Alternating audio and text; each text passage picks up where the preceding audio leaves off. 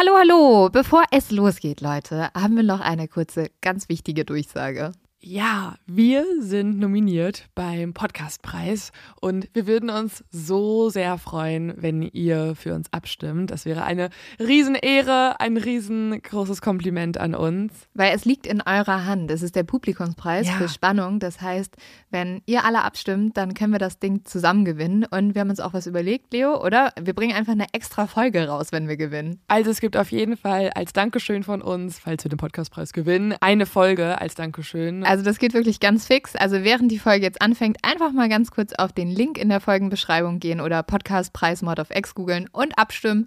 Dankeschön! Dauert nur wenige Sekunden und man muss sich auch nicht registrieren. Und jetzt geht's los mit der Folge.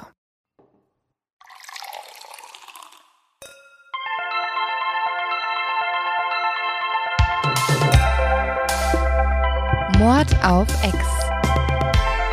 Der internationale True Crime Podcast.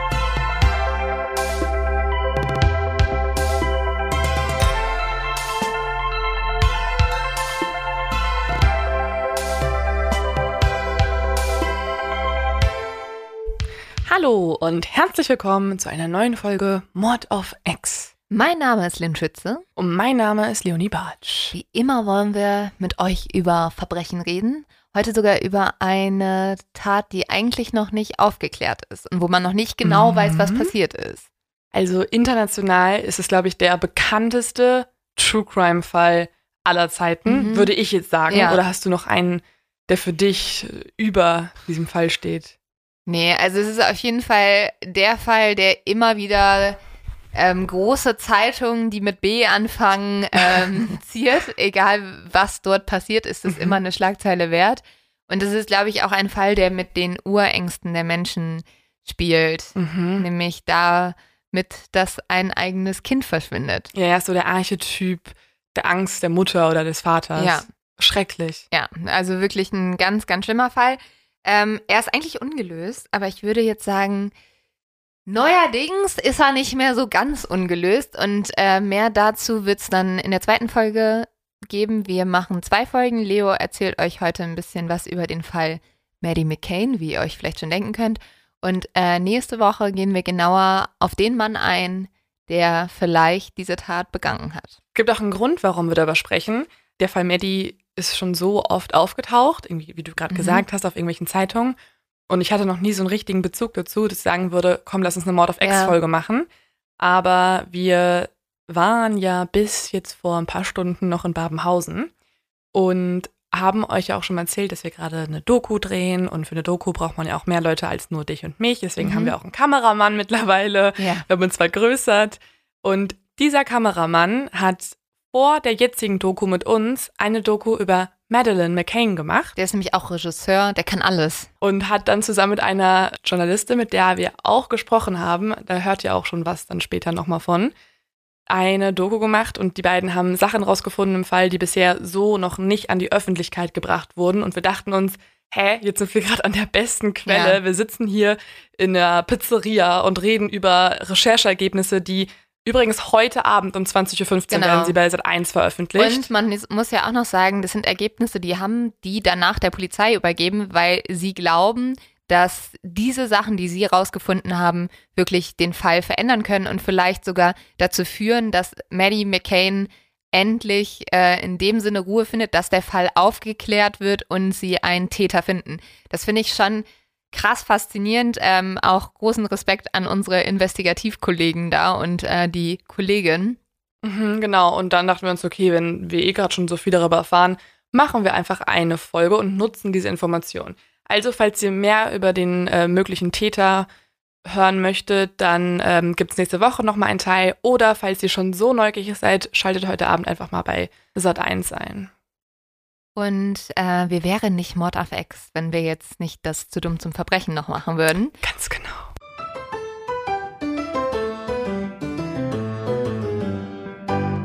Also Leo, mach dich bereit für den bequemsten und den faulsten Bankräuber überhaupt. Im März 2010 hat nämlich ein Bankräuber im US-Bundesstaat Connecticut Folgendes gemacht. Er rief bei der Bank an, die er überfallen wollte und sagte dem Kassierer schon mal Bescheid, dass er doch bitte 100.000 Dollar in großen Scheinen bereitstellen sollte, weil er würde gleich kommen und das abholen. Oh. Also, und er hat auch schon gesagt, ich werde gleich die Bank überfallen, bitte 100.000 Dollar in Scheinen zurechtlegen. Dumm. Was er sich schon irgendwie so vorbereitet hat, ist, dass er einen Komplizen hatte, der das sogar noch abholen sollte. Also der war so faul, dass er es noch nicht mal selber machen wollte. Aber bis dieser Komplize da war, hat natürlich der Bankangestellte bereits die Polizei angerufen. Also Natürlich. der war halt so, jo, also hier hat jemand angerufen, der kommt gleich die Bank überfallen, können Sie auch gleich kommen? Und dementsprechend hat das sehr gut geklappt. Also dumm, dumm, dumm mal wieder. Ich habe übrigens ein, ich möchte ein Feedback zu deinen zu dumm zum Verbrechen geben. Mhm. Also einerseits ein Kompliment, weil ich finde sie halt immer wirklich außerordentlich dumm. So du suchst sie wirklich schon die dümmsten Ja, raus, ja, die es sind so gibt, gut, ne? ne? Also Ja. tatsächlich ja. Ähm, aber es ist auch echt nicht mehr so divers. Vielleicht können wir da wieder ein bisschen mehr Diversität reinbringen. Aber- ich wünsche mal so eine so eine dumme Verbrecherin oder halt Ah, vor okay. allem auch nicht immer auf Banken bezogen. Aber es Ja, ist jetzt auch so eine Kritik, die soll ich nach vorne bringen. Nicht aufhalten. Also ich eine es schon hart. Also ich gehe jetzt kurz weinen und dann... Deswegen Ja, also- erst das Kompliment. Ihr, ihr liebe Exis, ihr wisst ja, ihr seid eigentlich meine Nummer eins Quellen, was zu dumm zum Verbrechen angeht. Also, ihr habt die Kritik von Leo gehört. Bitte mehr dumme Verbrecherinnen. Wir sprechen heute über einen extrem internationalen Fall, muss man sagen. Dieser Fall hat nämlich Verflechtungen nach Portugal, England, Spanien, Belgien, Frankreich und seit kurzem auch nach Deutschland. Ich glaube, den Fall Madeleine McCann kennt eigentlich jeder. Ja. Und ich glaube, wenn man zehn Leute fragt, wer sie ermordet hat oder was mit ihr passiert ist, sagt irgendwer, dass ihre Eltern daran schuld sind. Wahrscheinlich. Kannst du dich noch dran erinnern? Wir waren ja auch ein bisschen jünger, als das passiert ist. Also hast du noch so, so irgendwas im Kopf? Ja, also ich muss sagen, so ganz genau erinnere ich mich da nicht dran. Wir waren ja tatsächlich dort auch noch im jungen Teenageralter. Ähm, woran ich mich erinnere, ist, dass meine Eltern, ich glaube, das war aber auch, weil zu der Zeit viele Kinder verschwunden sind, irgendwann sehr vorsichtig geworden sind und sehr Angst gehabt haben, dass uns was passiert. Und zum Beispiel habe ich so einen Selbstverteidigungskurs dann gemacht, wo man richtig gelernt hat, was tust du, wenn dich ein fremder Mann ins Auto zerrt. Das aber wegen Maddie? Ich weiß nicht, ob es direkt mit, also es kommt so ungefähr vom Zeitraum hin. Mhm. Ähm, ich glaube, das lag daran, dass meine Eltern sowas halt gehört haben und dann die große Angst bekommen haben, scheiße, was ist, wenn unseren Kindern genau sowas passiert? Weil wir haben ja vorhin schon gesagt, ne, es ist die Urangst der Eltern, dass Mhm. ein Kind verschwindet. Bei mir ist es so, wenn ich an Madeleine McCann denke, also wenn ich jetzt echt meine Augen schließen würde und drüber nachdenke, was ich damals mitbekommen habe, dann ist das immer das gleiche Bild, also dieses Foto, was weltberühmt geworden ist. Und das dann auf der halt Bildzeitung oder Mhm. irgendeiner anderen Boulevardzeitung und darüber irgendeine extrem schockierende Schlagzeile. Und ich habe vor allem auch immer was im Kopf, was mit den Eltern zu tun hat. Also es war meistens so eine Schlagzeile, Ja. die schuldig, waren die Eltern daran schuld, die in diese Richtung ging. Das ist so das, was ich noch erinnere an den Fall. Und deswegen ist es, glaube ich, ganz gut, dass wir uns so lange jetzt damit beschäftigt haben und auch unsere Kontakte hatten, die uns viel mehr erzählen Ja. konnten zu dem Fall, weil äh, es einfach so eine riesengroße Geschichte ist, die sich über Länder hinweg erstreckt und die verschiedene Justiz- und Polizeisysteme in Frage stellt und also einfach eine einmalige Geschichte der Menschheit darstellt. Ja, und es ist halt wie immer, wenn ein Fall viel besprochen wird, dann werden auch viele Gerüchte gestreut. Und ist ja vielleicht auch gut, dass wir ein paar von denen mal hier ähm, aus der Welt schaffen können. Ja, und vor allem, wie sie überhaupt entstanden sind. Aber dann lass uns doch mal mit dem Fall beginnen und dann ähm, kommen wir bestimmt noch auf die Rolle der Eltern zu sprechen, oder? Genau, also wir gehen in ein Land, das bekannt ist dafür, dass es dort wunderschöne Strände gibt, dass es unberührte Naturlandschaften mit langen Sandstränden, mit Steinbögen, Grotten und Höhlen gibt. Portugal. Wir gehen in eine ganz spezielle Urlaubsregion, nämlich in die Algarve. Die ist bekannt für die weißen Fischerdörfchen mit weißen Bungalows, mit Klippen. Und sie ist auch bekannt dafür, dass dort perfekte Wellen existieren, die perfekt zum Surfen sind. Und man einfach eine gute Zeit hat, egal ob Backpacker, Jugendlicher oder Familie.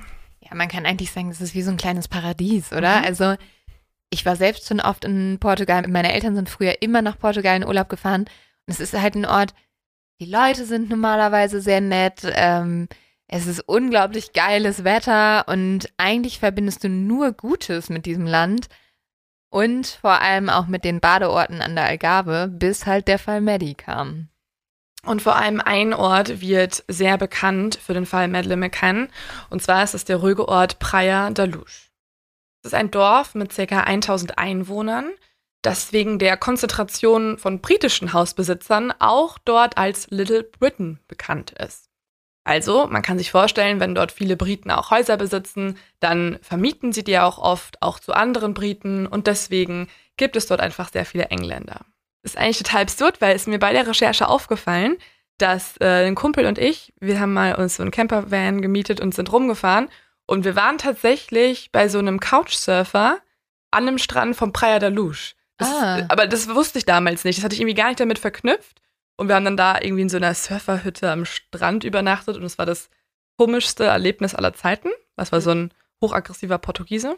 Aber es war jetzt nicht äh, unser Christian B. Nee, nee, aber ich habe kurz überlegt, ob ich den als Verdächtigen melden soll, weil der war wirklich so mega komisch. Okay. Aber ich hatte keinen Beweis dafür, er war einfach nur komisch. Einfach okay. nur komisch. Danach habe ich auch mit Couchsurfing aufgehört. Nicht, er wollte euch nicht vergewaltigen. Ich weiß nicht. Seid ihr abgehauen da? Ich da, er dachte, ich kam mit einer Frau. Und dann ja. kam ich mit einem männlichen ja. Freund. Und der dachte ja so, weil ich habe auch immer alle nur angeschrieben, me, my friend. Ja, kluger Move von dir aber Genau, auch. damit ja. wir überhaupt erst akzeptiert werden als Couchsurfer. Eigentlich aber auch ziemlich dämlich. Ja, so ist es leider bei Couchsurfing. Ja. Als junge Frau hast du eine bessere Chance. Frag dich mal, warum. Ja. Und ähm, dann war er, glaube ich, nicht so happy, als dann mein Kumpel ankam und ich bin auch sofort ins Bett gegangen und die haben sich noch bis 5 Uhr gestritten. Also wirklich Was? im wahrsten Sinne des Wortes gestritten. Über Politik und die Welt. Okay, wow. Ja, egal. Zurück zum Fall. Wir sind weiterhin im Praia da Luz. Also, wie ihr gerade schon gehört habt, ist es ein Urlaubsort. Ähm, es, Mit gibt dort, es gibt dort Surferhütten, wo Couchsurfer ihre Dienste anbieten. Ähm, es gibt viele Briten generell. Und auch an diesem Abend hat sich wieder eine Gruppe von Briten dort versammelt. Und zwar neun Erwachsene, vier Paare und eine Mutter. Also die Mutter von einer der Frauen ist mit dabei und deren acht Kinder. Die alle sind zusammen Urlaub gefahren und haben sich dort in einem Strandressort, dem Ocean Club, eingebucht und mehrere Wohnungen bezogen. Jetzt gerade ist es mittlerweile 20.35 Uhr am Abend des 3. Mai 2007 und Kate und Jerry McCann sitzen beim Abendessen mit ihren Freunden in einer Tapas-Bar. Sie hatten einen siebentägigen Urlaub geplant und sechs Tage sind auch schon vergangen. Morgen soll die Familie dann wieder nach England fliegen und plant deswegen nochmal einen schönen Abend mit den Freunden zu haben. Die McCanns sind dort mit ihrer dreijährigen Madeline und den beiden zweijährigen Zwillingen. Also drei Kinder und zwei Erwachsene in einer Wohnung im Erdgeschoss und ähm, lassen sich dort gut gehen. Kate und Jerry sind beides auch Ärzte in England. Kate arbeitete lange als Frauenärztin, später dann als Allgemeinmedizinerin und Jerry arbeitet als Kardiologe, nachdem er Sportwissenschaften und Medizin studiert hat. Und man kann sich vorstellen, es sind super gebildete Leute. Sie sind auch sehr katholisch. Sie kommen aus sehr religiösen Elternhäusern und werden von all ihren Freunden deswegen auch als sehr höflich beschrieben und sehr fromm. Sie wohnen eigentlich in Leicester im Norden Englands und haben dort auch vor kurzem ein eigenes, großes, schönes Haus gekauft. Und ich erwähne das, weil auch das später noch eine Rolle spielen wird. Oh, mhm. das Haus? Ja, ja. Die Hausraten. Okay, ah, ja, okay, kannst ja, du schlecht denken. ähm, sie sind auch in dem Fall, muss man sagen, irgendwann so ein bisschen zum Symbol des reicheren Englands oder des mhm. wohlhabenderen Europas geworden. Mhm. Also sie stehen wirklich für diese, ja, gebildete Oberschichtsfamilie, die auch natürlich mehr finanzielle Mittel besitzt als andere Familien. Die McCanns und ihre Freunde haben jeden Abend ihres Urlaubs gleich verbracht. Sie haben sich immer irgendwann so gegen 7, 8 Uhr in einem Tapas-Restaurant getroffen und das planen sie nun auch für ihren sechsten Abend. Davor haben die McCanns eine Routine, die sie eigentlich jeden Tag auch so durchführen. Und zwar gehen sie um 5 Uhr mit den Kindern essen dann verbringen sie mit den Kindern noch ein bisschen Zeit zusammen, machen sie irgendwann Bett fertig und warten dann, bis Madeline und die beiden Zwillinge eingeschlafen sind. Und so ist es auch dann wieder an diesem Tag. Es ist sogar so, dass den ganzen Tag gespielt wurde. Also die Familie war mit den Kindern den ganzen Tag am Kinderpool Und deswegen sind Madeline und die beiden anderen auch total müde und K.O. vom Tag und schlafen recht schnell ein. Ja, und als Erwachsenen freut man sich ja dann, wenn man mal ein bisschen Zeit alleine hat, ne? Und Ja, wahrscheinlich die Zeit nutzen kann, wo die Kinder schlafen, damit man auch mal nicht nur über Kinder spricht und vielleicht auch mal irgendwie Wein trinkt. ja und, und- nicht alle zwei Sekunden ähm, irgendwie aufpassen muss oder so. Genau, also das planen sie auch für diesen Abend, dass sie einfach mit ihren Freunden noch mal ein bisschen Zeit verbringen können. Und ich muss noch einmal erwähnen, was Madeline trägt, als sie eingeschlafen ist, weil es auch wichtig sein wird. Und zwar hat sie einen rosa-weißen Pyjama an und neben ihr ist ihre Kuscheldecke, in die sie sich einkuschelt und ihr Lieblingskuscheltier, das sie Cuddle Cat nennt, also quasi Kuschelkatze. Und der Name macht mich ehrlich gesagt jetzt schon fertig und ich könnte jetzt schon heulen, auch weil Cuddle Cat es noch zu richtig großer Berühmtheit machen wird. Aber trauriger Berühmtheit. Oh, Cuddle Cat. Und sobald die Kinder dann fest schlafen, gehen die Eltern, also Kate und Jerry, ins Tapas-Restaurant, was ungefähr 50 Meter entfernt liegt und treffen dort die Gruppe. Diese Gruppe wird später auch in der Presse die Tapas Seven genannt, weil es eben halt sieben Leute sind und sie alle jeden Abend dort Tapas essen und das ist so deren neuer Name. Okay, das ist ein viel zu cooler, medienartiger Name für Ja, eine ja. Gruppe an armen Leuten, die alle an einem Abend zusammensaßen und Tapas sich ewig vorwerfen müssen, dass ein Kind verloren gegangen ist unter ihrer Obhut. Die Medien geben eh alle möglichen Namen, ne? Also zum Beispiel Jane Tanner wird noch eine Rolle spielen. Das ist eine Person aus dieser Gruppe. Und äh, die sieht jemanden und das wird dann in den Medien die Tanner-Sichtung genannt, also the Tanner-Sighting. Oh Gott, da wurde immer gesagt, gib mir eine Schlagzeile. Ja, ja, jeden Hat jemand Tag. eine Schlag... Also, wie, die heißt äh, Blümchen, dann machen wir da jetzt das Blümchen-Desaster draus. Ja, ja, die ganze Zeit. Also die Schlagzeilen, ihr werdet noch ein paar hören in dieser Folge, sind teilweise so komödiantisch, dass ich mich frage, ob da Journalisten dran gearbeitet haben oder so Comedy-Autoren, die Mhm. irgendwie Bock haben, die sich verirrt haben, die einfach ins falsche Medienhaus Aber gerannt das sind. passiert ja auch manchmal. Genau, die sollten eigentlich noch eine Straße weiterfahren Ja. mit der U-Bahn und dann sind sie ein bisschen zu früh abgebogen. Ja, naja. Aber die Tapas Heaven, ähm, um nochmal auf sie zurückzukommen, ist eine Gruppe aus drei weiteren Paaren und der Mutter von einer der Frauen und sie alle kennen sich schon seit Jahren. Sie haben teilweise auch schon in Krankenhäusern zusammengearbeitet, weil die meisten von denen sind auch wiederum Ärzte und Ärztinnen. Und sie gehen, wie ich ja jetzt schon ein paar Mal gesagt habe, immer in das gleiche Restaurant. Das hat auch einen Grund, weil sie können die Kinder ja nicht die ganze Zeit überwachen, aber sie wollen möglichst nah an ihnen dran sein. Und dieses Restaurant ist das einzige, was wirklich nah ist. Also 50 Meter Luftlinie und du bist in zwei Minuten eigentlich dann auch schon wieder in der Wohnung, wenn man zurückgeht. Und alle 15 Minuten steht abwechselnd dann auch einer der Erwachsenen auf und geht zurück zum Wohnkomplex, um nachzusehen, ob jemand der Kinder wach ist oder weint oder irgendwas hat. Und manchmal lauschen sie auch am Zimmer, ob sie halt, ob sie halt Geräusche hören. Und wenn alles ruhig ist, dann gehen sie wieder zurück zur Gruppe. Und man kann tatsächlich von dem Tisch, der draußen steht, auch auf die, auf die Tür, also auf den Eingangsbereich Krass. gucken. Aber dann haben sie ja super viel gemacht. 15 Minuten finde ich schon, also das ist sehr vorsichtig eigentlich. Also, ja, und eines der Paare hat sogar auch ein Babyphone aufgestellt. Also ja, sie kontrollieren schon die Situation sehr genau. Mhm. Und das erwähne ich auch alles so explizit, weil es immer wieder halt später auch zum Angriff genommen wird. Ja. So fand das die letzten sechs Tage alles statt und auch heute am 3. Mai. Da führt Madeleines Vater als erstes die Kontrolle durch und geht um 21.05 Uhr rüber zum Apartment 5a und sieht auch, dass alles okay ist, die Kinder schlafen, alles ist in Ordnung, also geht er wieder. Kurz bevor er aber entschließt zurückzukehren, fällt ihm noch auf, dass die Kinderzimmertür ein Spalt zu weit offen ist. Also normalerweise lehnen sie die Tür immer an, damit man halt fast gar nichts vom Flur sieht, aber halt nicht immer die Tür öffnen muss, dass die Kinder nicht wach werden, wenn sie dann doch reingucken. Aber als Jerry jetzt guckt, sieht er, dass die Tür eigentlich komplett auf ist.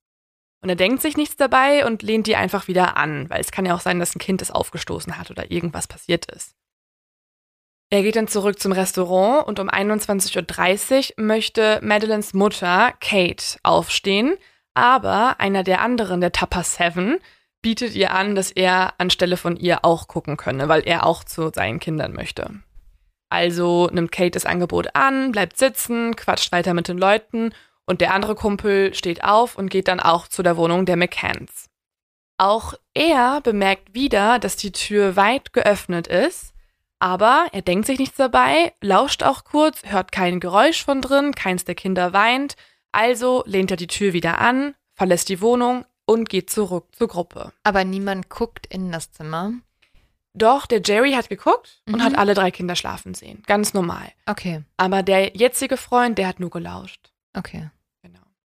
Um 22 Uhr entscheidet sich Kate aufzustehen und nachzusehen. Und sie geht dann zurück. Auch sie bemerkt, dass die Tür zum Kinderzimmer wieder weit offen steht. Und als sie dann versucht, die Tür zu schließen, knallt diese plötzlich zu, so als gäbe es einen Luftzug im Zimmer. Ah, mhm. Und jetzt bekommt sie natürlich ein sehr, sehr mulmiges Gefühl und geht auch ins Zimmer rein und plötzlich sieht sie das, was, glaube ich, jede Mutter als absoluten Albtraum fürchtet. Sie sieht nämlich, dass das Schlafzimmerfenster komplett offen steht, die Rollladen hochgezogen wurden, der Wind von draußen reinbläst und dass das Bett von Madeline leer ist. Oh Gott. Ja. Und was ist ihr erster Gedanke jetzt? Also denkt sie, dass Madeline vielleicht irgendwie weggelaufen ist? Oder was ist so, was Ja. sie, sie denkt? Ihr erster Gedanke ist, oh mein Gott, scheiße, das, das, das Fenster ist offen, sie ist auf die Straße gerannt oder irgendwas ist passiert und sie bekommt jetzt absolute Panik. Sie sieht noch, dass Madeleines Schmusekatze, also Cuddle Cat, und die rosa Decke im Bett liegen und die würde eigentlich Madeleine auch oft mitnehmen, wenn sie so rumwandert. Und sie rennt durch die ganze Wohnung und nirgendwo findet sie auch nur irgendeine Spur von ihrem Mädchen. Mhm. Das, und deswegen ist für Kate eigentlich ziemlich schnell klar, dass irgendwas mit Madeline passiert ist, dass sie weg ist und dass sie jemand genommen haben könnte. Sie rennt also sofort zurück zum Restaurant und schreit nur, Madeline ist weg, jemand hat sie entführt, bitte, bitte hilft mir. Und ab nun überschlagen sich die Ereignisse ein bisschen. Also das Erste, was passiert, ist, dass halt die ganze Gruppe aufspringt und sofort anfängt zu suchen.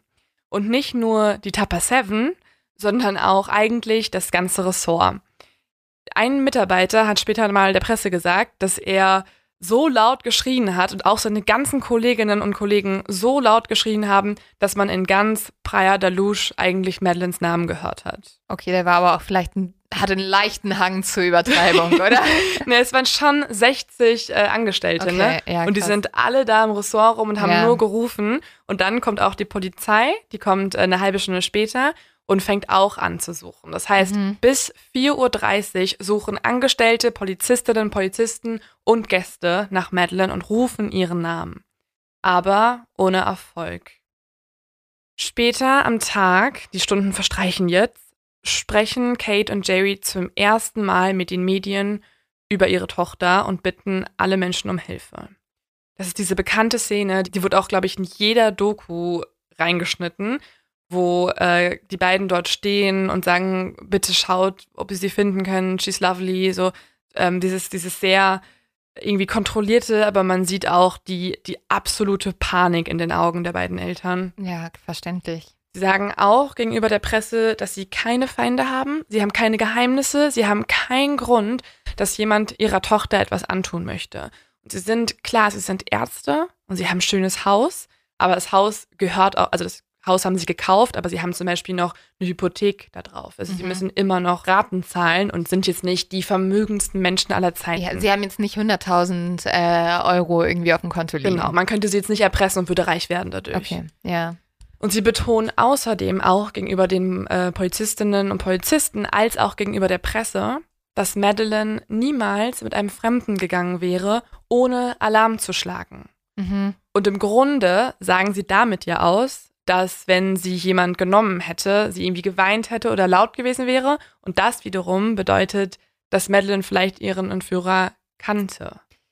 Ja, das, also vielleicht hat ja genau dieser Satz auch dann dazu geführt, dass die Mhm. Polizei sie selber verdächtigt hat, oder?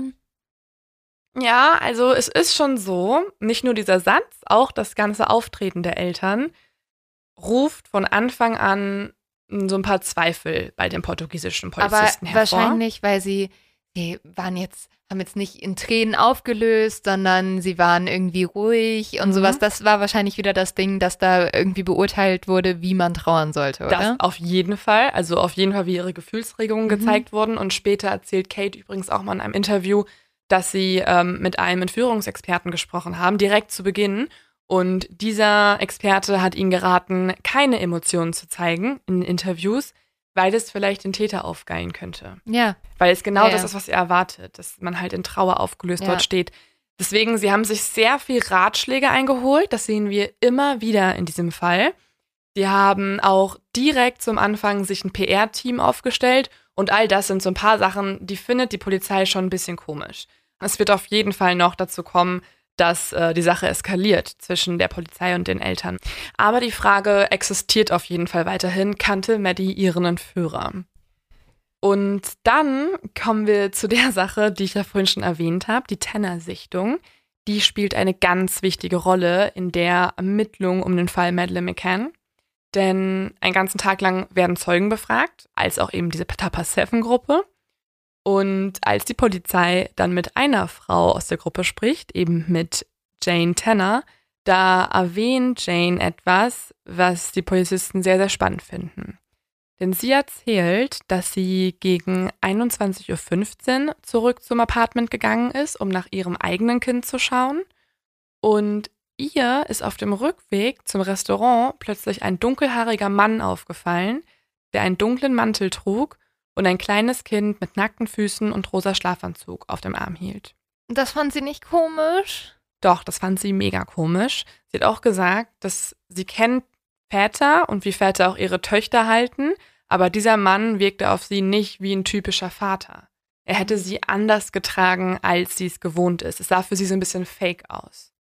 Außerdem hat sie ja auch erwähnt, dass er eine lange Jacke trug. Mhm. Und daraus schlussfolgert die Polizei nun, dass es ein Einheimischer sein musste, weil die Urlauber, die nehmen sich ja jetzt nicht einfach einen Mhm. Mantel mit. Da packst du dir halt ein paar T-Shirts ein, vielleicht auch eine kurze Hose, aber jetzt keine große Jacke, weil das passt Ja. auch gar nicht in den Koffer. Und weil du denkst, Sommerurlaub, ne? Ja, ja, genau. Du bist halt Portugal. Mhm. Was brauchst du halt einen langen Mantel? Ja, und das ist auch ganz wichtig für unseren ersten Verdächtigen, zu dem wir gleich kommen. Allerdings muss man an dieser Stelle auch sagen, dass die portugiesische Polizei sehr, sehr viele Ermittlerfehler begangen hat, also unzählige Ermittlerfehler. Ich glaube, darüber könnten wir wahrscheinlich auch Mm. fünf weitere Folgen Mhm. aufnehmen. Ähm, und so kommt es, dass die portugiesische Polizei auch nicht alle Leute im Ressort befragt hat. Was? Wie bitte was? Ja. Das heißt, nach den Ermittlungen, also nach monatigen Ermittlungen, haben sich immer wieder Urlauber gemeldet bei Scotland Yard, also der englischen Polizei, Mhm. Und gesagt, ähm, Leute, wollt ihr eine Aussage von uns? Wir wurden bisher noch nicht vernommen, Oh aber wir könnten euch vielleicht erzählen, was wir gesehen haben. Und Scotland Yard war so, ja, bitte, erzählt es uns. Und so hat die britische Polizei herausgefunden, dass dieser Mann wahrscheinlich wirklich ein Urlauber war, der zum gleichen Zeitpunkt seine Tochter aus dem Kids-Programm abgeholt hat Ach im so, Ressort. Ja. Und das passt auch auf die Skizzen, die angefertigt wurden. Und deswegen gab es diese Tenor-Sichtung halt extrem lange in den Medien und auch in der Ermittlung. Aber sie konnte schließlich von Scotland Yard eigentlich jemand anderem zugeordnet werden. Okay, und damit fällt dieser Verdächtige eigentlich weg. Ja. Aber Scotland Yard findet eigentlich dadurch, dass jetzt dieses Zeitfenster sich neu öffnet, Mhm. weil bisher hat man angenommen, dass der Täter halt dann auch um 21.15 Uhr geflüchtet ist Ja. und dementsprechend schnell weg war. Dadurch, dass das jetzt verschoben wird, öffnet sich ja eine ganz andere Zeitachse und eine andere Zeugenaussage wird dadurch wieder wichtig. Und diese andere Zeugenaussage ist auch viel wichtiger als die von Jane, denn sie trifft, finde ich mittlerweile, als ich die Skizzen gesehen habe, auf unseren aktuellen Verdächtigen aus Deutschland zu. Uh. Ja. Okay, tell me more. Ja, wir laden das mal bei Instagram und Facebook hoch, aber ich finde es sehr offensichtlich, weil zumindest im Vergleich zu der Tenner-Sichtung. Die Tenner-Sichtung ist halt dieser Mann mit schwarzen Haaren, Ja. der genauso aussieht wie ein Urlauber, Ja. der sich gemeldet hat. Aber die Sichtung, die andere wird jetzt die Smith-Sichtung genannt, weil das ist vom Ehepaar Smith gesehen worden. Die finde ich wesentlich spannender und das sieht auch die Polizei so. Denn das Ehepaar Smith sieht um 22 Uhr einen Mann mit einem blonden Mädchen, das äh, helle Haut hatte, helle Haare und blaue Augen, circa 500 Meter entfernt von der Wohnung der McCanns. Außerdem sagt das Ehepaar Smith, dass dieser Mann so aussah, als sei es ihm sehr unangenehm, das Mädchen zu tragen, so als hätte er es noch nie wirklich so ein mhm. Kind angefasst. Und er ging sehr hastig schnell von der Wohnung entfernt in eine andere Richtung. Extrem auffällig, oder? Ja, vor allem, wenn es auch jetzt Leuten auffällt, die eigentlich gar nichts, also die gar nicht irgendwas mit Kindern zu tun haben, sondern einfach da rumsitzen und denken, ah, da ist irgendwas komisch an dem. Ja, und vor allem Jane Tanner hat wahrscheinlich alle erstmal unter Verdacht.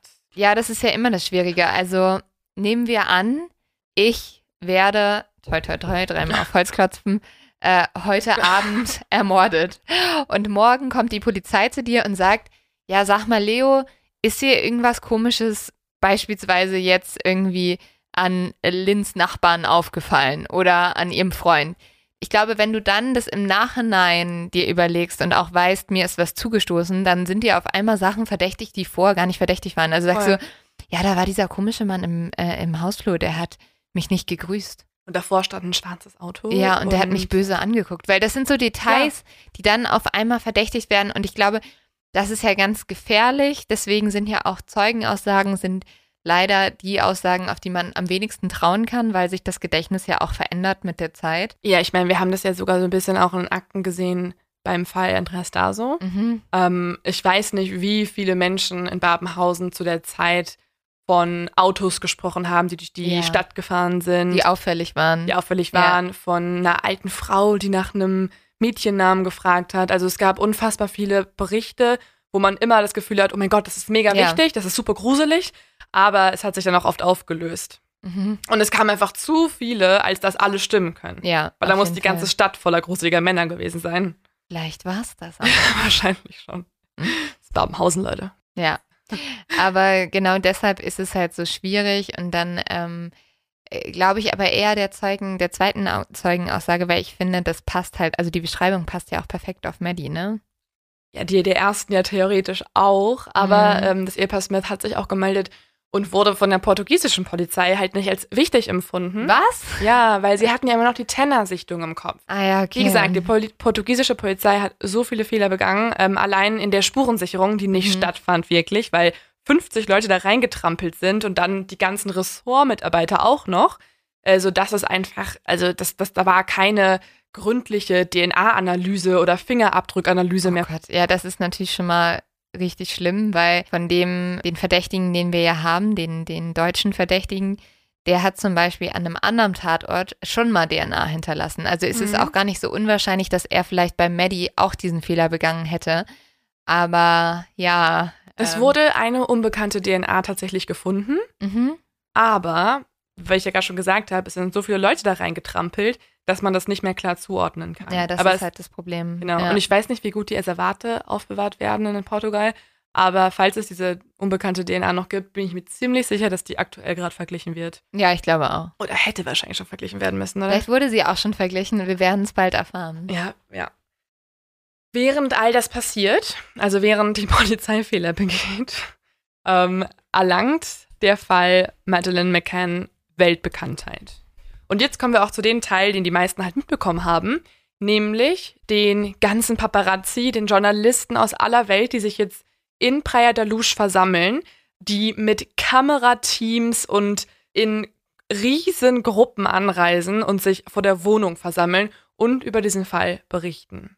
Madeleines Eltern geben von Anfang an immer wieder Interviews und wenden sich auch aktiv an die portugiesische Bevölkerung, dass sie ihre Augen aufhalten soll. Denn tatsächlich ist es so, dass die Familie ganz genau weiß, was sie tut. Also sie nutzt die Medien weil sie die größtmöglichste Aufmerksamkeit für Madeline erzeugen möchte. Ja, wie gesagt, weil sie haben ja diese Hoffnung, dass ihre Tochter noch irgendwo lebt und man sie vielleicht einfach nur finden muss. Genau, die haben sie übrigens bis heute, ne? Ja. Also sie haben immer noch Hoffnung, dass Madeline noch irgendwo noch lebt. Sie wollten auch noch ihren 18. Geburtstag feiern, der oh. gerade erst war. Oh, aber sie wissen halt ganz genau, dass sie es auch brauchen. Ne? Also sie brauchen jetzt die Berichterstattung, weil so ist es ja in unserer Aufmerksamkeitsökonomie gibt ein Reel, es gibt ein TikTok, es gibt ein Tweet, es gibt irgendwas, was irgendwie wieder interessanter ist und dann passiert was in, keine Ahnung wo und es ist auch mega wichtig und dann ist das wieder auf der Titelseite von irgendeiner Zeitung, Mhm. sodass die Familie sich eigentlich von Anfang an darüber bewusst ist, sie brauchen eine Medienstrategie, Ja. um möglichst lange Madeleines Namen in den Köpfen der Menschen zu halten und ihr Bild auf den Zeitungen zu halten. Und zu diesem Zweck treffen sie sich auch schon wenige Tage nach dem Verschwinden mit einer Reihe an PR-Leuten in Praia da Luz, um eine Strategie zu erarbeiten und bekommen tatsächlich auch immer wieder sehr viele Hilfsangebote aus England. Tatsächlich, das ist auch ein Novum, das gab es davor noch nie, bietet sogar die britische Regierung einen Pressesprecher an, den sie dann auch nach Portugal schicken. Wow. Und dieser spricht dann sozusagen für die Familie in diesem Fall mit der Presse. Das hat es bis dahin noch nicht gegeben, weil klar, es gibt ja immer wieder vermissten Fälle, aber dass die britische Regierung sich involviert und einen eigenen Pressesprecher hinschickt, hat man so noch nicht gesehen. Ja, das ist schon ein bisschen absurd. Also ich finde, an sich klingt es auch absurd, dass man sagt, ja, ein Ehepaar, äh, das irgendwie die Tochter verloren hat, sucht sich als erstes Presseleute. Ich kann es aber auch ein bisschen verstehen. Äh, liegt, glaube ich, daran, dass wir selber schon lange in den Medien arbeiten. Und es geht ja auch nicht nur darum, die beste Aufmerksamkeit zu generieren für deinen Fall, sondern auch, ähm, dass du jemanden dabei hast, der dir sagen kann, ja, mach das, mach das nicht. Mhm. Weil ähm, das und die merkt man immer hat. wieder, ja, oder es gibt dann so Leute, die machen von einem anderen großen Fernsehsender, lassen sie das Ganze irgendwie verfilmen, zum Beispiel in Deutschland oft. Das sieht total scheiße aus, das tut den Leuten nicht gut, das hilft denen überhaupt nicht weiter. Und dann halt jemanden, den du hast, den du fragen kannst, ja, soll ich diesen Medienbericht machen, ja oder nein? Und der auch ganz genau weiß, wie gehe ich halt da vor, Mhm. was soll ich vor Journalisten sagen und was soll ich vielleicht lieber nicht sagen, weil dann die Titelstory auf einmal ist, sie haben Madeline allein gelassen. So, also weißt du? Mhm. Also das sagt mir tatsächlich auch eine ähm, Strategin, die wird später auch zur Pressesprecherin der Familie, die sagt äh, dem McCanns von Anfang an, es ist gefährlich, mit diesen Leuten zu kooperieren. Also klar, macht das alles jetzt, aber ihr müsst euch darauf einstellen, dass ihr genauso schnell auch im Schussfeuer der Presse sein könnt. Äh, Gary McCann hat übrigens 2008 dann gegenüber Vanity Fair gesagt, dass er tatsächlich sogar so weit gegangen ist, dass er beschlossen hat, Madeline zu vermarkten, um sie im Blickpunkt der Öffentlichkeit zu halten. Krass. Ja, das war halt wirklich eine Strategie. Also sie, sie, sie wollten ja nicht sich jeden Tag hinstellen und abgelichtet werden, aber sie wussten, sie müssen das tun. Und vor allem hat es auch extrem geholfen. Denn innerhalb nur weniger Tage kommen ja, wie gesagt, schon sehr, sehr viele PR-Strategen auf sie zu und bieten freiwillig ihre Hilfe an. Der Mitarbeiter der britischen Regierung, der wurde irgendwann auch von Großbritannien zurückgeholt, hat daraufhin seinen Job gekündigt und ist dann komplett bei den McCanns eingestiegen. Wow. Ja, weil der so involviert war in den Fall irgendwann.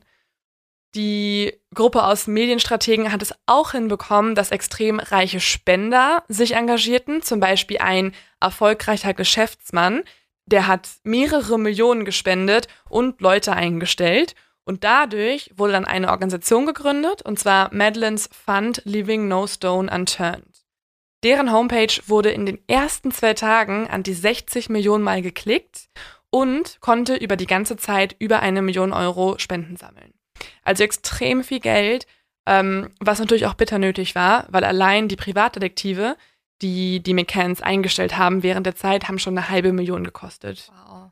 Ja. Aber das ist halt auch so, das ist halt das Böse, ne? Du brauchst auch diese Aufmerksamkeit, um dieses Geld erstmal zu generieren, ne? Also, voll. Äh, Sie haben das Geld bekommen und mussten dann ja auch ihre Jobs kündigen. Sie konnten ja nicht mehr arbeiten, Mhm. weil sie mussten ja sich die ganze Zeit mit der, mit der Suche beschäftigen. Sie müssen aber weiterhin irgendwie in Portugal bleiben, da eine Unterkunft mieten.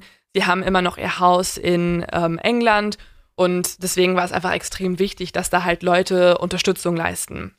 Es ist sogar so groß geworden, dass Stars wie Cristiano Ronaldo, J.K. Rowling und David Beckham in Interviews an die Öffentlichkeit appellieren und auch Fotos von Maddie zum Beispiel im Fernsehen zeigen. mhm. J.K. Rowling hat außerdem zusammen mit anderen Stars und Geschäftsleuten eine Prämie ausgesetzt für denjenigen, der Madeline finden könnte. Und die war insgesamt über 5 Millionen Euro hoch. was? Mhm. Wow. Mhm, aber auch mit anderen Spendern natürlich, ne? Aber J.K. Rowling soll den größten Teil dazu gesteuert Aber haben. also das ist, glaube ich, das größte, äh, also das größte Findegeld, das jemals ausgesetzt wurde, gefühlt. Mhm, ich habe auch noch nicht was Höheres gehört. Müssen wir Krass. mal gucken. Ja, verrückt. Ja, und die McCanns machen das halt, ne? Die machen diesen ganzen, wie die portugiesische Polizei es nennt, Medienzirkus mit. Die reisen durch Europa, gehen von Talkshow zu Talkshow. Sie waren zum Beispiel bei Aktenzeichen XY hier in Deutschland. Und sie waren auch im Vatikan und treffen sogar vor laufenden Kameras Papst Benedikt XVI., der dann für Madeleine gebetet hat. Ja, also ja. ich kann, ich glaube, einen Punkt kann ich ein bisschen verstehen, warum Leute sich vielleicht darüber aufgeregt haben oder es zumindest unfair fanden, weil natürlich wir haben hier ein weißes, blondes, kleines Mädchen, das aus einem sehr guten Haus kommt mhm. ähm, und auf einmal ja. fängt die ganze Welt inklusive der Papst mhm. äh, und David Beckham an, sich dafür einzusetzen und ähm, ich glaube, man will gar nicht wissen, wie viele ähm, vor allem leider auch schwarze Mädchen mhm. oder Jungen aus ähm, weniger privilegierten Ländern vermisst gehen und das juckt keine Sau. Ja, das ist ein großer Kritikpunkt gewesen. Ja. Ja. Und also finde ich, also ich finde es ja. schon krass, weil also ich habe jetzt noch nie sonst von David Beckham gehört, dass er irgendwelche Bilder von vermissten ja. Kindern in die Kamera hält. So geil, wenn das so der Initialpunkt war und seitdem ist er total engagiert. Und seitdem ist er jede Woche so, das äh, ist, ist mein vermissten Kind der Woche. ähm, also keine Ahnung, ich ich finde es halt so ein bisschen ja, es ist absurd einfach, klar. Es ist mega absurd. Es kam aber, also die McCanns, man kann es quasi nicht unbedingt den McCanns vorwerfen. Nee, nee, das kannst du weil Die wollen ja alles dafür tun, dass ihr Kind halt irgendwie jeden Tag besprochen wird. Und ich verstehe es auch ein bisschen, weil das ist ja leider so, also bei Nachrichten ist der wichtigste Punkt, ähm, wie nah das an meiner eigenen Realität mhm. dran ist. Und wahrscheinlich hat man sich dann als ähm, Europäer oder auch als Deutscher hast du eher gedacht, oh Gott, äh, England, das ist ja die, das ist ja ein bisschen wie bei uns. Mhm. Ähm, wenn Wir das, alle waren schon mal im Urlaub. Ja, wenn das Leuten passiert, dann könnte es mir auch genauso mit meinem Kind passieren. Ich glaube, man muss nur bewusst sein und das war ja auch bei Gabby so, also über den Fall haben wir ja auch gesprochen und das ist ja auch ein großer Kritikpunkt, dass Leute sich nur damit beschäftigt haben, weil es ein äh, junges, hübsches Mädel ist, die auch noch weiß und blond ist.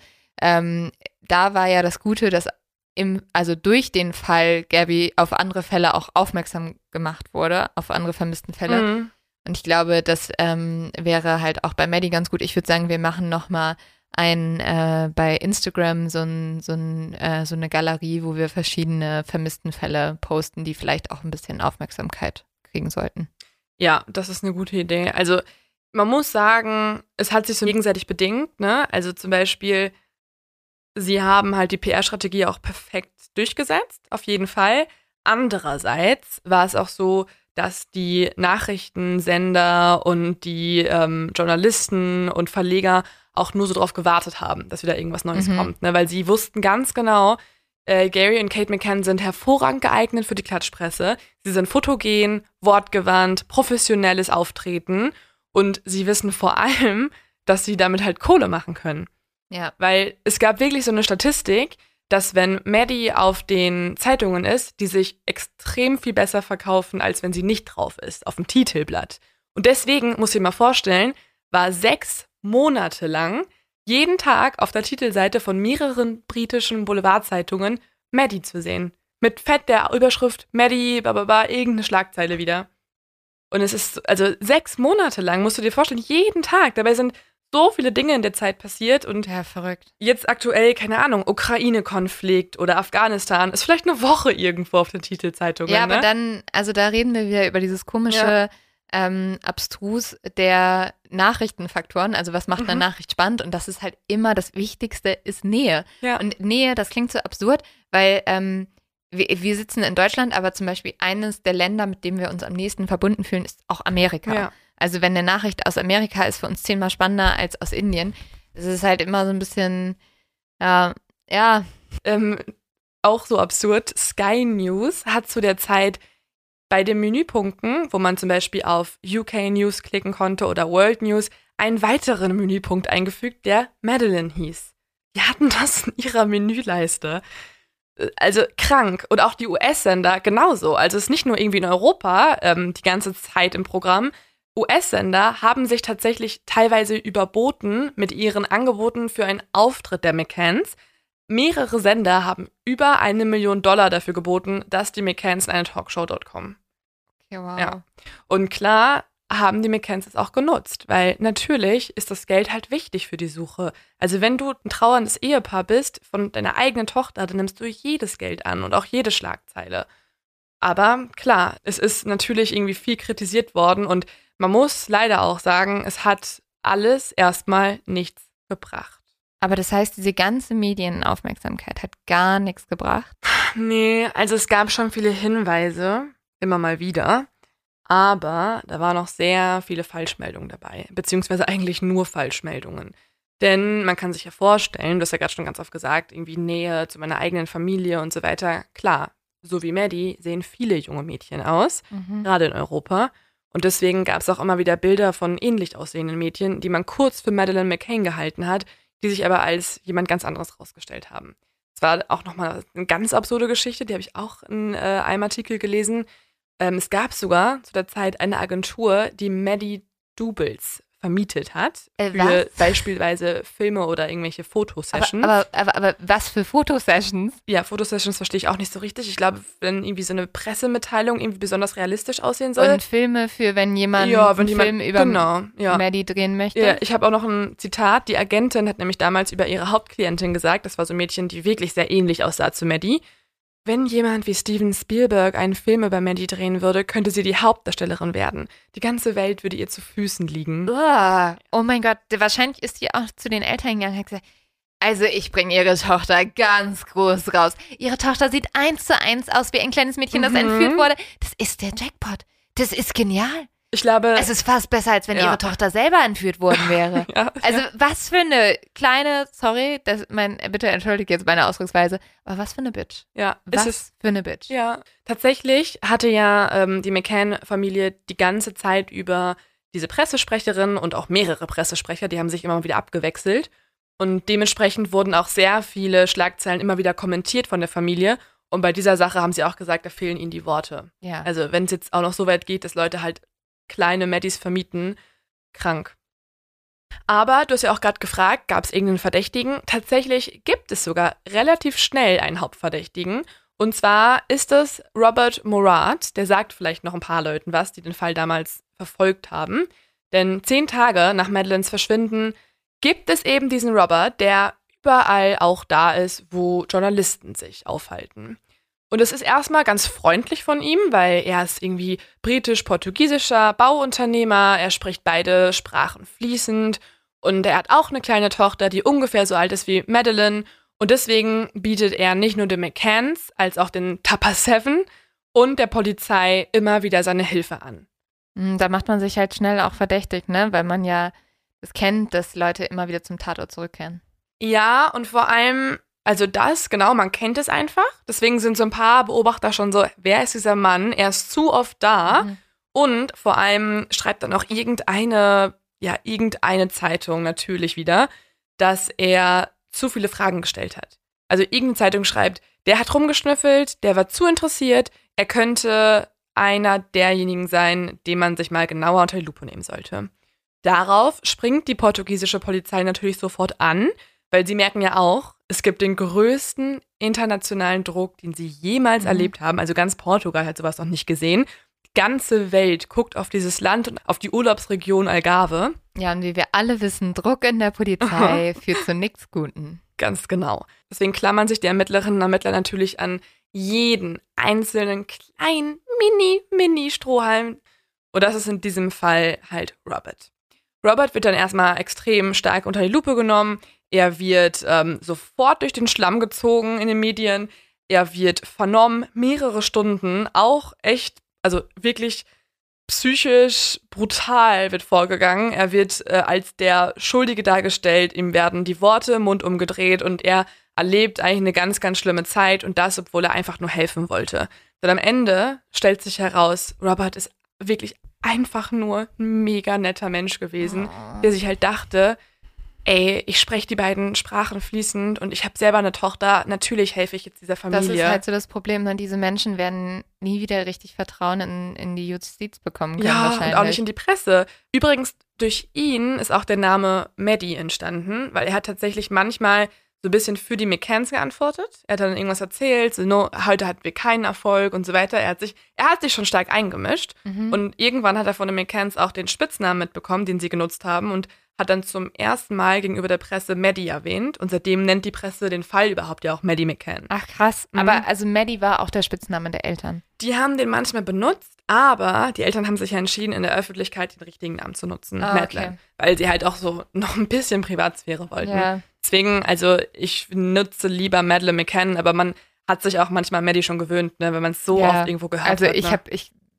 ha- kenn, hab eigentlich nur den Namen Maddie im Kopf. Hm. Deswegen total spannend, aber dann Ja. versuche ich das mal zu ändern. Ja. Nachdem Robert dann ähm, ja, bewiesenermaßen unschuldig ist, man konnte keine DNA von ihm finden, er hat ein Alibi und sein ganzes Haus wurde durchsucht und nichts konnte gefunden werden, wendet sich die Polizei wieder anderen Spuren zu, aber tappt monatelang im Dunkeln. Denn nichts, was sie sich anschauen, bringt sie voran.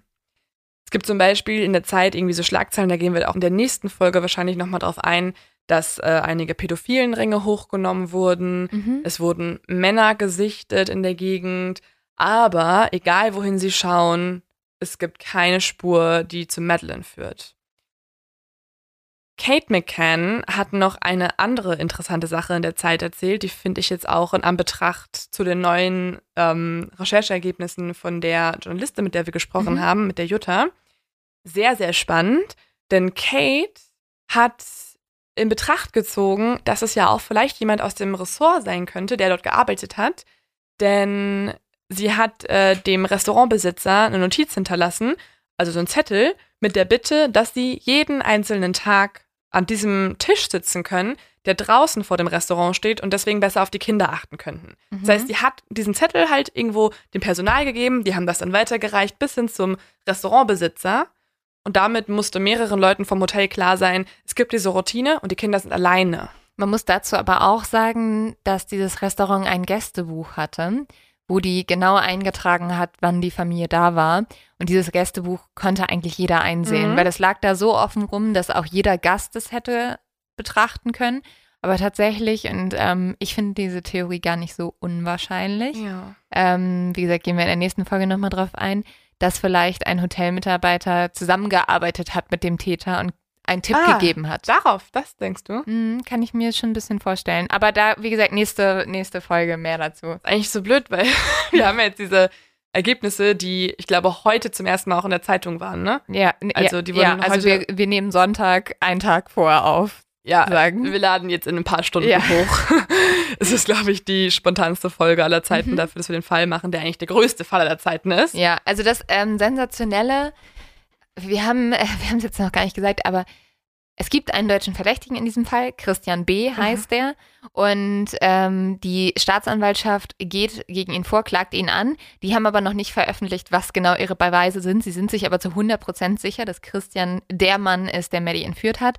Und ähm, jetzt heute Abend, Montagabend, kommt eine Doku raus von äh, Sat1 und eine Kollegin von uns, Jutta heißt die, ähm, die hat dort herausgefunden, dass Christian B. in dieser Hotelanlage mal gearbeitet hat, also dort mal die Pools gereinigt hat. Und deswegen hätte er natürlich die Möglichkeit gehabt, sich äh, dort auszukennen und vielleicht auch, keine Ahnung, vielleicht hat er Mhm. auch mit jemandem mal gesprochen, hat gesagt, sag mir doch mal Bescheid. Oder hat einfach einen Zettel rumliegen sehen oder halt ein Hotelbuch Ja, und diese Routine mitbekommen und, da, und dann auch noch mitbekommen, dass die Kinder alleine sind. ja. Aber genau, dazu, äh, wie gesagt, dann äh, nochmal tiefer gehen später. Vielleicht nochmal zu dem pädophilen Ring, was ja auch irgendwie ganz spannend ist, dass es wurden ja Leute gesichtet, ne? Mhm. Also nachdem Maddie verschwunden ist, haben Hotelangestellte behauptet ähm, oder haben erzählt, dass sie gesehen haben, wie an dem Tag Männer da waren, die gesagt haben, sie gehören zu so einer Firma, die es dann am Ende gar nicht gab, so. Und äh, die haben Fotos gemacht von dem Hotel. Das hat sich schon irgendwie komisch angehört, ne, mit diesen Leuten. Komplett, ja. Mhm. Also gerade wenn du, wenn du wirklich in Richtung pädophilen Ring denkst und ähm, überlegst, dass da vielleicht irgendwie ein Mädchen ganz Mhm. bewusst ausgesucht wurde, weil vielleicht auch genau sowas ähm, äh, angefragt wurde, dann äh, könnte das natürlich in die Richtung bestätigen, ne? dass es geplanter gewesen ist. Also auf jeden Fall realistischer als die äh, Theorie, die sich nun die Polizei plötzlich zusammenreimt. Denn ähm, der Fall war bisher ja ziemlich klar ein Entführungsfall. Mhm. Und davon wird auch in der Öffentlichkeit immer wieder gesprochen. Maddie wurde entführt. Wer ist der Entführer oder die Entführerin? Aber es kommt dann zu einem Moment, wo sich der Fall vollkommen wendet. Und das ist jetzt auch der Teil, den viele von euch und den du ja auch kennst. Nämlich, dass plötzlich die McCanns in den Fokus gerückt werden. Und nun hat sich diese ja erst so als nützlich herausgestellte Medienaufmerksamkeit plötzlich auch gewendet und wird ab jetzt zum größten Kampf für die McCanns, den sie jemals erlebt haben.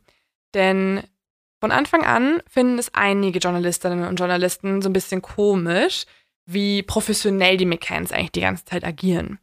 Und das macht sie auch so ein bisschen verdächtig in deren Augen, weil sie sagen, hey, die ist viel zu äh, kontrolliert, die ähm, sind viel zu oft in der Presse, vielleicht wollen die das ja auch, vielleicht wollen die dargestellt werden und so weiter und so fort. Aber dass die dann auch plötzlich noch sich eine komplett neue Theorie ausdenken, ist jetzt eine neue Wendung im Fall. Denn jetzt nimmt sich die Klatschpresse plötzlich ihre Lieblingstheorie vor, nämlich folgender. Die Tupper Seven seien eine Gruppe von Swingern, sagen sie einfach so, gibt es keine. Beweise für. Und die McCanns haben ihre Tochter betäubt, ähm, also ihr zu viel Beruhigungsmittel gegeben, weil sie ein bisschen Ruhe von ihr haben wollten, weil sie wollten ja mit den Swingern da irgendwas machen. Und das Ganze. Wow, die waren in einem Restaurant draußen Genau, essen. Ne? aber das hatten sie dann vielleicht Okay, noch später ja. vor oder so. Das Ganze ist dann so ein bisschen aus dem Ruder gelaufen. Also sie haben ihr ein bisschen zu viel Betäubungsmittel gegeben. Deswegen ist sie dann gestorben und man habe dann die Leiche entsorgt. Und durch die ganzen Interviews, die man gibt, wolle man ja eigentlich nur berühmt werden und vor allem Kohle machen. Ah, okay. Genau. Das ist erstmal mega komisch, ne? Mhm. Hört sich total absurd an und Ja. ähm, macht, glaube ich, auch keinen Spaß, wenn man das so aber macht. ich habe auch das Gefühl, da war wirklich so ein Chefredakteur am Werk und war so, hm, also was brauchen wir für eine Schlagzeile? Sex. Swinger. Ja, das ist aufregend. Das, Ja, ist, das ist richtig skandalös. Das ist geil. Und vor allem, hä, als Mutter weint die mir viel zu wenig. Ich glaube, sowas wurde auch gesagt. Mhm. So, die Mutter muss doch weinen. Warum ist sie so, Ja. warum reißt sie sich so zusammen? Und dann Ja. hat irgendwer gesagt, ja, weil die schuldig ist. Und dann ist es halt so losgegangen. Mhm. Ja, total krank. Und vor allem ist es nicht nur in der Presse, sondern auch auf Twitter. Also der Fall ist eigentlich so eine große Entstehungsgeschichte von sozialen Medien auch, weil Twitter war in der Zeit ein Jahr alt. Es gab echt ganz wenig auf Twitter bisher dann und nur wenige Leute haben auch dort diskutiert. Aber mit dem Fall Madeleine McCann wird es zum ersten Mal zu so einer Massenbewegung. Mhm. Also Leute benutzen den Hashtag. Es gibt eine Frau, die hat über 400 Tweets abgesetzt, dass sie die McCanns hasst und die auf jeden Fall die Mörder sind. Oh wow. Und Ja. äh, woher weißt du das? Genau, hat sie einfach so gesagt. Ein anderer Mann hat eine Anti-McCann-Seite gegründet. Dann wiederum einer in England hat Flugblätter verteilt mit äh, Argumenten dafür, warum die McCanns die Mörder sind. Und das Ganze wird immer dramatischer und immer größer. Und dann wird diese Theorie auch noch durch zwei Spürhunde bestätigt. Ja, weil es wird Blut bei den Eltern im Wagen gefunden, Ja. oder? Ja, also tatsächlich gibt es halt diese beiden Spürhunde und der, der Blutfinde, das ist äh, Kieler, ein Bluthund und dann gibt's noch Eddie, ein Leichenspürhund. Die werden drei Monate nach dem Verschwinden in der Wohnung eingesetzt und obwohl die Wohnung ein Monat lang leer stand und dann sogar nochmal wiederum an Touristen vermietet wurde und dann wieder leer stand, denkt man, dass man hier noch was finden könnte. Man lässt also beide Hunde in die Wohnung und tatsächlich schlagen sie auch an, und zwar hinter dem Sofa im Wohnzimmer und vor Kate und Jerrys Kleiderschrank. Das alarmiert die, ähm, ja, die Polizisten natürlich extrem. Deswegen nutzen sie die Hunde auch weiter und gehen mit ihnen ähm, zu einem Parkhaus, wo sie mehrere Autos hinstellen, unter anderem dem Mietwagen der McCanns. Und auch dort schlagen die Hunde an, indem sie halt ganz viel bellen. Und zwar an der Seite von der Fahrradtür. Da schlägt vor allem Kieler an, dass dort anscheinend Blut wäre. Daraufhin ähm, kassieren sie dann auch einige Gegenstände von den McCanns ein, unter anderem zum Beispiel auch Cuddle Cat. Und die beiden Hunde bellen dann wieder, also schlagen wieder an, und zwar bei einigen Gegenständen von Kate, von ihrer Kleidung und auch bei Cuddle Cat. Ja, jetzt ist es natürlich noch wichtig zu erwähnen, dass der Mietwagen, bei dem die Hunde angeschlagen sind, erst ungefähr einen Monat später überhaupt gemietet wurde. Das Ja. heißt, als Maddie schon einen Monat weg war, haben die McCanns erst dieses Auto geholt. Aber wie kam denn da Blut von Maddie rein? Ja, das ist die Frage. Also erstmal ist die Frage, ist es Blut von Maddie? Weil die Hunde alarmieren bei generell Blut Ah, und Leichengeruch. okay. Das Ah. heißt, es könnte auch irgendwas anderes gewesen sein. Aber spannend, weil zum Beispiel das habe ich in meinem Kopf so abgespeichert. Also ich war mir sicher, Ja. war aber wahrscheinlich, weil ich das auch in Schlagzeilen gelesen Genau. habe, es wurde Blut von Maddie im Auto gefunden. War Mhm. dann auch so, hm, das ist schon sehr verdächtig. Ja, es gibt dann auch ein paar ähm, Spuren, die sie dann auch nach England schicken lassen, und zwar für eine Laboruntersuchung. Aber in einer analytischen Beurteilung steht, dass man sich nicht zu 100% sicher sein kann, dass es DNA von Maddie sein müsste. Trotzdem geben natürlich die Polizisten auch die McCanns als Hauptverdächtigen an die Presse weiter. Also sie nennen sie jetzt wirklich als Hauptverdächtigen im vermissten Fall ihre eigene Tochter. Und die. Presse, kann man sich vorstellen, macht daraus natürlich, was sie will. Zum Beispiel titelt eine britische Boulevardzeitung Leiche im McCann-Auto, was natürlich absoluter Schwachsinn ist. Außerdem, vor allem, wenn da wirklich dieser Leichengeruch von Maddie drin wäre, oder das Mhm. Blut, würde es ja bedeuten, dass die McCanns einen Monat lang ihre Tochter irgendwo versteckt hätten. In der Mhm. Zeit, die ganze Zeit von Paparazzi beschattet werden, aber natürlich noch die Zeit hätten, ihre eigene Tochter im Auto wegzufahren und irgendwo zu verbuddeln. Ja, also es ist, also wie, wie, es- Ja. wie auch mega, ähm, also schon eine krasse Leistung, wenn du es so hinbekommen hättest Ja. und nur der eine Hund anschlägt. Dann berichtet der Daily Star, dass ein Büschel von Maddys Haaren im Auto gefunden wurde. Und was die portugiesische und spanische Presse berichtet, ist, will ich gar nicht erst vorlesen, weil es ist noch viel kranker. Die sagen sofort, ja, haben ermordet, steht fest, ist klar, hier ist Blut und hier ist Maddys Leiche und so weiter. wow. Aber wir reden ja jetzt die ganze Zeit von der britischen, spanischen, portugiesischen Presse. Mhm. Es gibt natürlich auch ähm, eine große Zeitung in Deutschland, die auch extrem gerne mitgemacht hat. Wer könnte das Wer denn könnte sein? das denn wohl sein? Wer benutzt denn wohl große Bilder mit fetten Überschriften? hm. Und ich habe einfach mal ins Archiv dieser Zeitung geguckt, weil ich einfach, ich wollte einfach wissen, was ging denn eigentlich dort so ab Ja. in den Jahren 2007 und 2008 und habe jetzt einfach mal eine kleine Übersicht an Schlagzeilen für euch mitgebracht. Mhm. Also, los geht's. Ich beginne mit der ersten. Wie betrunken waren Maddys Eltern? Schon vor dem Essen hätten die Freunde Dakiris, Martinis und Bier geordert. Pokerface Kate McCann, berechnende Tränenshow. Die Szenen im Interview waren bewegend, doch waren sie auch echt? Kamen sie aus tiefstem Herzen? Mhm. Mhm. Eltern ließen die Kinder abends drei Stunden allein im Apartment. Der Kellner ist sich sicher, dass es so war. Auch so ein Kellner als Zeuge. Ja. Haben sie Maddys Leiche im Kühlschrank versteckt? Neue Vorwürfe gegen die Eltern. Haben sie Maddie in Spanien verscharrt? Wurde Maddie in diesem Auto weggeschafft? Eltern weiter unter Verdacht. Warum hat Madeleines Mutter im Verhör 40 Fragen nicht beantwortet? Wird die Beweislast immer erdrückender? Maddie, haben ihre Eltern sie vor der Kirche vergraben? Zur Zeit ihres Verschwindens gab es viele Baustellen in dem Ferienort, so auch der Kirchplatz. Maddies Eltern fliehen aus Portugal. Ist ihre Flucht ein Schuldeingeständnis? Gary McCann ist nicht Maddies Vater, berichtet eine Portugiesische ja, berichtet, Wow. berichtet eine portugiesische Zeitung unter Berufung auf Polizeiquellen. Was machen Maddies Eltern mit dem Million? Was wird jetzt aus den 1,5 Millionen für Madeline? Und so weiter und so fort. Das war nur ein Wow. kleiner Auszug. Es gibt sehr viele andere Artikel, die ich jetzt nicht zitiere, aber das sind so die Schlagzeilen. Mhm. Äh, Manchmal merkt man auch schon, dass die Quelle sehr einseitig ist. Zum Ja. Beispiel ein Kellner, irgendeine Polizeiquelle aus Portugal. Mhm. Also, Spoiler, ja, Gary McCann ist Maddies Vater. Ja. Das wurde dann wahrscheinlich auch Wow, getestet. nice. Ähm, nee, aber es ist einfach eine anhaltende Hetzkampagne über eine trauernde Familie. Absolut krank und mega schrecklich und eigentlich ein zweiter True Crime-Fall wieder in diesem einen großen Mhm. True Crime-Fall. Und es geht sogar so weit, dass der Chefermittler in Portugal, der eigentlich wegen einiger anderen Delikte auch angeklagt ist, zum Beispiel soll er in einer Vernehmung gewaltvoll vorgegangen sein und seinen, ja, seinen Verdächtigen geprügelt haben und so weiter und so fort.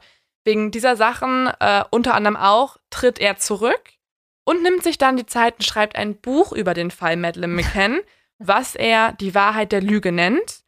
Und in diesem Buch bestätigt er, ja, ich als Chefermittler in Portugal kann bestätigen, die Eltern sind am Tod schuld. Das Buch wird in sechs Sprachen übersetzt Was? und zwei Jahre später in Portugal verfilmt mit 2,2 Millionen Menschen, die es im Fernsehen angucken. Ich glaube, da hat jemand Geld gewittert, ehrlich gesagt. Auf jeden Fall. also, Aber und vor allem Portugal, da wohnen ja jetzt auch nicht viele Menschen, wenn 2,2 Millionen Menschen das im Fernsehen schauen, kann man sich vorstellen, was für eine Stimmung gegenüber der Familie da existiert. Boah, aber es ist schon, das ist schon richtig böse. es Es ist ist richtig krank. Also vor allem das als Polizist, da müsstest du doch eigentlich wissen, was sowas auslöst. So.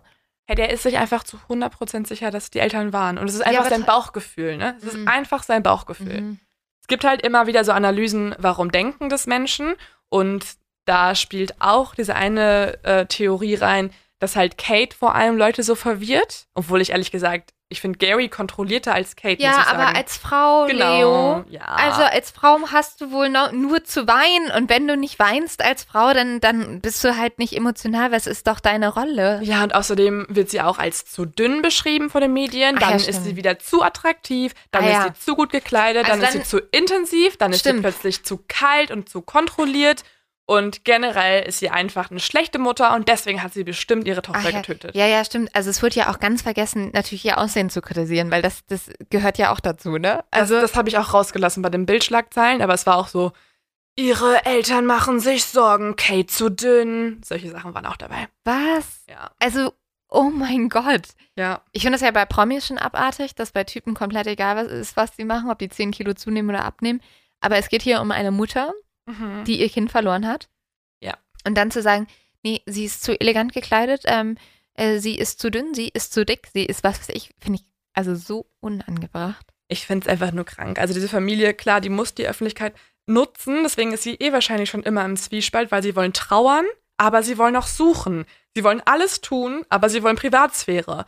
Und das ist halt der größte Kontrast, in dem sie jahrelang leben, Mhm. immer noch leben, weil jetzt kommen ja wieder die ganzen Schlagzeilen. Und ich kann mir auch nicht vorstellen, dass die McCanns nicht gerade auch die Sachen in Deutschland verfolgen. Ja. Ja, ähm, sie versuchen auch zu klagen. Und zwar ähm, zum Beispiel gegen den Polizisten, der ja dieses Buch geschrieben hat und so weiter. Aber äh, sie verlieren am obersten Gerichtshof, weil das Gericht sich auf freie Meinungsäußerung beruft. Und das ging bis 2017. Also bis 2017 waren die McCanns in einem großen Rechtsstreit. Tatsächlich haben sich die britischen Medien vor einiger Zeit bei der Familie entschuldigt. Also da kam man Mhm. dann zu der Einsicht, dass es vielleicht teilweise einfach ähm, ja unnötig war, sich Sachen auszudenken Mhm. und Lügen zu verbreiten und hat sich dementsprechend entschuldigt. Aber ich glaube, aus Deutschland kam keine Entschuldigung. Zumindest nicht, dass ich es mitbekommen hätte. Hm. Ja. Ähm, und tatsächlich führt auch all das jahrelang zu keinem Erfolg. Egal, wie viele Schlagzeilen produziert wurden, wie viele Fake Madeleines gesichtet wurden, die richtige wurde nicht gesehen und richtige Spuren hat die Polizei auch nicht verfolgen können. Bis 2020 sich plötzlich ein anderes Land dort einmischt. Also vorher ist ja alles eher von Portugal nach manchmal noch Spanien wegen den Privatdetektiven bis hin nach Großbritannien gegangen. Aber Deutschland hat sich da ja eigentlich rausgehalten bis auf die Boulevardzeitungen, weil sie mit dem Fall ja auch nicht so wirklich was zu tun hatten. Doch im Sommer 2020, vor ungefähr eineinhalb Jahren, hat sich plötzlich die Behörde in Braunschweig gemeldet und zum ersten Mal im Fall von öffentlicher Seite von einem Mord gesprochen. Und dass das passiert, ist schon auffällig, weil Polizistinnen und Polizisten sollten sich eigentlich sehr lange zurückhalten, gerade bei so komplizierten Fällen von einer ja, Schlussfolgerung Mord auszugehen, weil es kann ja auch immer noch sein, dass, dass das Mädchen irgendwo noch lebt. Aber nein, die Staatsanwaltschaft Braunschweig ist sich absolut sicher, dass ein Mord passiert ist und sie sind sich auch sicher, wer der Mörder von Madeleine McCann ist. Und da haben wir vorhin schon kurz angedeutet, der Mann heißt Christian B. Zumindest sagt das die Staatsanwaltschaft Braunschweig. Und mittlerweile gibt es auch sehr, sehr viele Beweise, die dafür sprechen, dass er der Täter ist. Aber das würde diese Folge jetzt auch wieder sprengen. Mhm. Äh, deswegen dazu nächste Woche mehr. Es gibt auf jeden Fall spannende Entwicklungen und ich finde es schon krass, wie hochaktuell der Fall ist. Auf jeden Fall. Und das Ding ist auch, also wir haben lange überlegt, ob wir hier zu zwei Folgen machen sollen, ja oder nein. Der Grund, warum ich äh, trotzdem, also warum ich vor allem gerne zwei Folgen dazu machen will, beziehungsweise eine Folge über Maddie und eine über Christian B., ist, dass Christian B., egal fall Maddie hin oder her, ähm, auf jeden Fall ein Täter ist. Ähm, Maddie ist nicht das einzige Verbrechen, für das er angeklagt wird, auch leider nicht der einzige Vermisstenfall. Und deswegen glaube ich, ist es sehr spannend, uns das mal anzuschauen und dann auch uns in dem Sinne müssen wir uns ähm, auch mit dem Thema Pädophilie beschäftigen und auch mit der Frage, gibt es sowas wie ein pädophilen Ring? So gruselig. Super ähm, gruselig. Ja. Also ich muss auch sagen, äh, diese Recherche, ähm, wir sind da ja jetzt beide schon ein bisschen länger dran, die, äh, ja, bringt auf jeden Fall manchmal den Kotzreiz hervor. Mhm. Also da, da, da gibt es genug Sachen, wo man ist, boah, das hätte ich gerne einfach nicht gelesen. Ja, also meinst du zum Beispiel so ein paar Chatverläufe? Ja, so ja. Chatverläufe oder was sich halt Leute dann halt wünschen, ne? Also mhm. und ja. Also es wird auf jeden Fall nochmal, ähm, ja, äh, hart. hart in der nächsten Folge. Ähm, aber das ist auf jeden Fall der Hintergrund und ich finde zum Beispiel auch sehr empfehlenswert die Dokumentation zum Fall Madeleine McCann auf Netflix.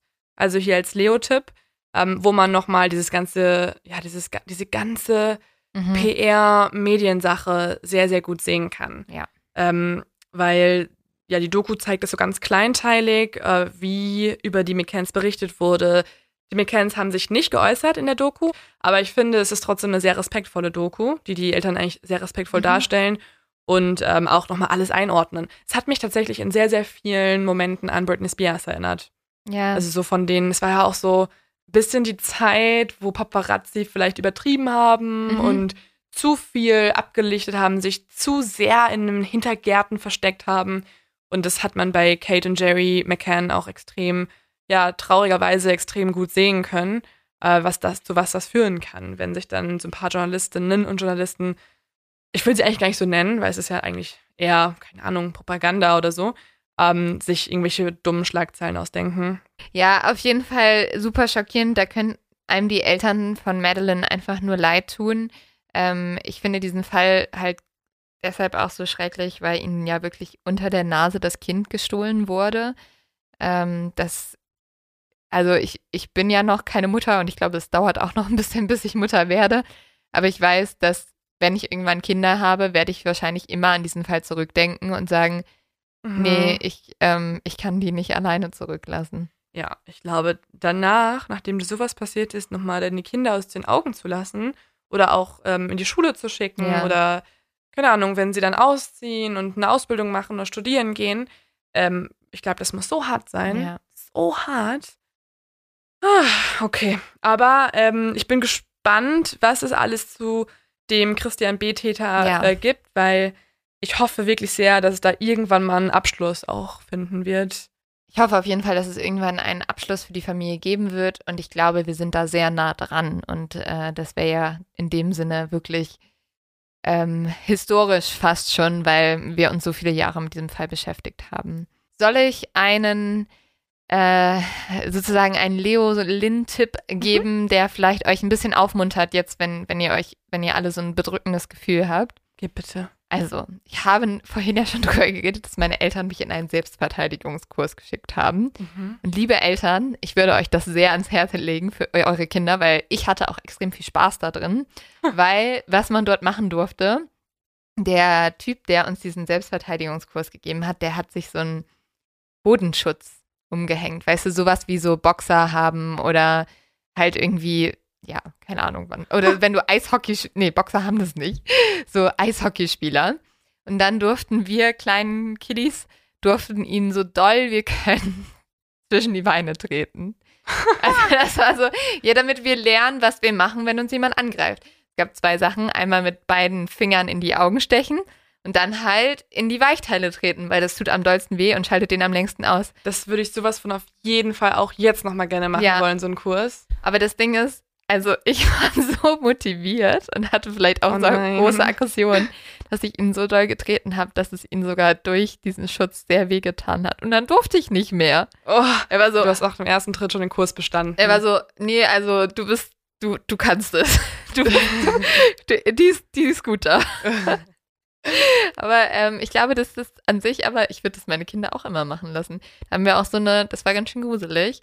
Da hat man auch sowas geübt, da ist man eine dunkle Straße lang gegangen und überall an den Seiten standen, es waren dann Eltern, ne? Aber die haben dann so Ja, aber damit du als Kind dieses Szenario kennst. Also dann hat Mhm. jemand dich so angesprochen, hat gesagt, hier, ähm, möchtest du mit zu mir kommen? Ich habe irgendwie Süßigkeiten. Und dann musstest du sagen, nein. Und dann musstest du ganz laut schreien, das ist nicht mein Vater, ich will da nicht mit.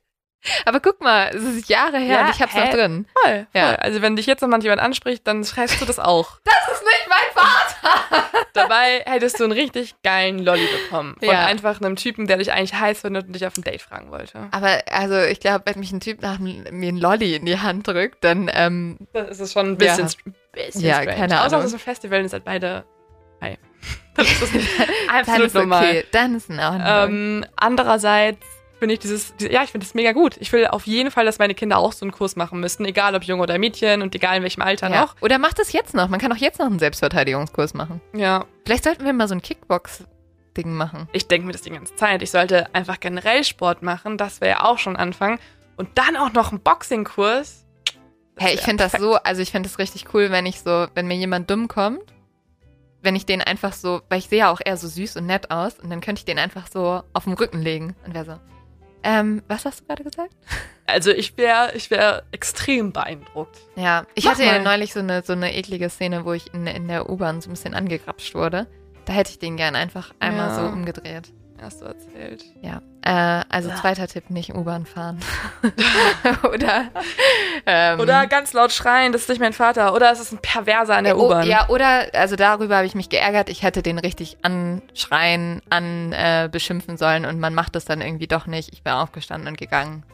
Etwas sagen sollen. Das hasse ich. Dann geht man da raus und ist Ja. einfach total sauer. Und man ist nicht sauer auf den unbedingt, also auch, ja. aber man ist auch sauer auf sich selber. ja, ich war mega sauer auf sagt- mich selbst. Man ist enttäuscht. Ja. Ja. Ich war so, ich, ich hätte von dir erwartet, dass du für dich Einstiege stehst. Hast du ein Gut. bisschen dir widersprochen, weil du davor von deinen Kurs erzählt hast. Ja, es und hat dann nicht so von dem Perversen in gedauert. der U-Bahn. Ich hätte den auch zwischen die Beine treten sollen. Hättest du wirklich. Ja, also wir nehmen uns alle vor, Leuten in die Eier zu treten und ähm, Bester Leos Tipp immer. neuer Tretet Leute in die Eier. einfach random in die Eier treten. Ähm, außer ihr mögt sie ganz, ganz doll, dann vielleicht nicht. Und dann hören wir uns nächste Woche wieder. Macht's Genau, gut. Bis dann. Ciao, ciao. Längster Yes. Pre-Talk ever. Sorry. Äh, Aftertalk, was auch immer. Ciao. Ah, okay. Tschüss.